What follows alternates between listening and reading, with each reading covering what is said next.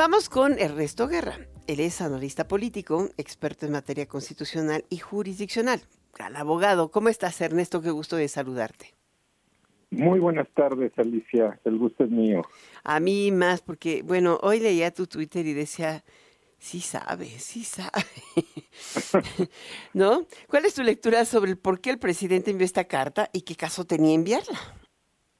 Sí, mira, lo, lo primero que me gustaría decir es que eh, generó una confusión horrible porque eh, parece que la narrativa oficial es eh, dar la impresión de que estas ocho personas pertenecientes a las Fuerzas Armadas ya están libres, ¿no?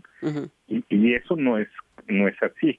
Es decir, se, se brindaron, como bien decía la nota, las medidas cautelares eh, y respetando lo que dice el artículo 19 de la Constitución, la prisión preventiva oficiosa, se hizo todo un juicio, un juicio de amparo indirecto, y bueno, eh, lo que hoy sabemos es que evidentemente eh, la Fiscalía no recurrió el, el, recurso de revisión, que era lo pertinente.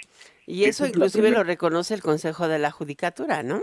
Sí, es correcto, lo, lo hace evidente. Entonces, no están libres están no están exoneradas, que sería el término correcto de la formal prisión, porque el delito es grave, es desaparición forzada de personas y ese tiene un proceso penal judicial muy interesante que va a estar ahí. Es decir, para decirlo a la, a la ciudadanía muy claro, Alicia, eh, todavía no se sabe si son culpables o inocentes. Entonces, esa es la primera gran consideración, porque pareciera que tanto... Perdón que te interrumpa, aquí el punto es que pueden seguir el juicio en libertad.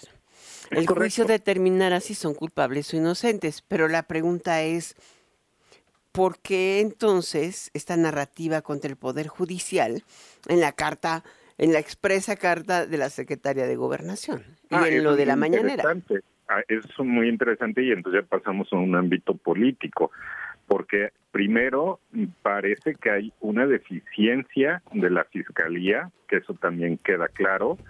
Segundo, pareciera que hay una intromisión de parte de un poder a otro con esta carta que hoy se hace pública, en donde le dicen a la ministra presidenta de la Suprema Corte, pero se equivocan rotundamente en varias situaciones. Uno en particular porque bueno, la, la ministra no iba a determinar esto, que se determinó en un juzgado, y eso es importante decirlo, o qué buscaban a lo mejor con esto, alentar una supuesta eh, preocupación por la liberación, bueno, para eso está el procedimiento constitucional marcado en un juicio de amparo donde, bueno, se podía la fiscalía recurrir, presentarse, meter un recurso de revisión y entonces litigar ahí no lo hizo. Lo sabemos porque el Consejo de la Judicatura lo dice, pero también hoy con la carta se hace más evidente. Entonces, ¿qué significa esto, Alicia?